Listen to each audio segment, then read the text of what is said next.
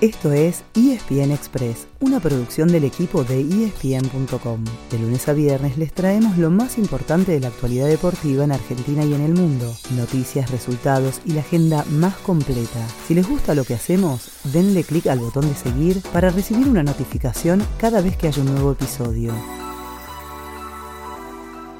Si llegar al fin de semana es una alegría, hoy la felicidad es doble, porque es el último fin de semana antes de que empiece el Mundial, es decir, que hay mucha actividad, sobre todo en el fútbol europeo, antes de enfocarnos al 100% en Qatar. Así que les elegimos lo mejor del deporte para que se distraigan y, de paso, bajen un poco la ansiedad.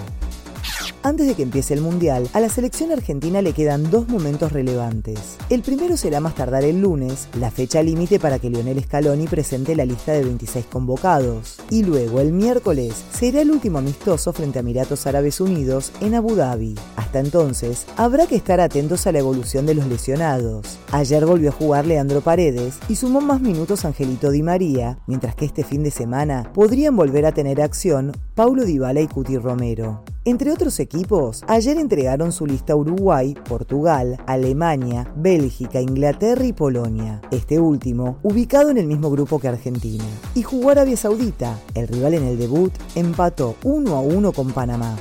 En Europa todavía habrá acción este fin de semana, ya que de las cinco grandes ligas, España es la única que ya entró en receso. Y hay una linda lista de partidos para ver por Star Plus. El sábado tienen Manchester City Brentford a las 9 y media, Napoli Udinese a las 11, Tottenham Leeds al mediodía y Schalke 04 Bayern Múnich a las 14.30. El domingo también es para madrugadores, con Atalanta Inter 8 y media, seguido por PSG Auxerre a las 9. Para más tarde tienen Fulham Manchester United a las 13.30 y Juventus Lazio a las 16.45. O, si prefieren, la última función del River de Gallardo, que a las 5 de la tarde juega un amistoso con el Betis en Mendoza.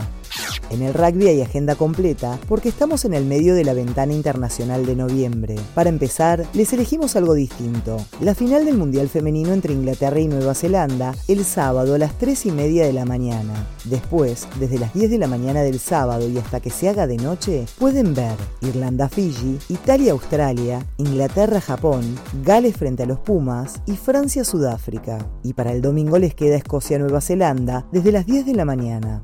Nos vamos con un picadito de varios eventos. Hockey Metropolitano el sábado, con partidos de damas y de caballeros desde el mediodía. Motores, con el World Rally de Japón y la Fórmula 1 en Brasil. Boxeo y UFC 281. Tenis, con la definición del Next Gen el sábado a la tarde y el arranque de las finales ATP el lunes a la mañana. Y nada más, porque a partir del lunes, la cabeza nos queda en blanco. Y celeste, por supuesto. Que tengan un gran fin de semana.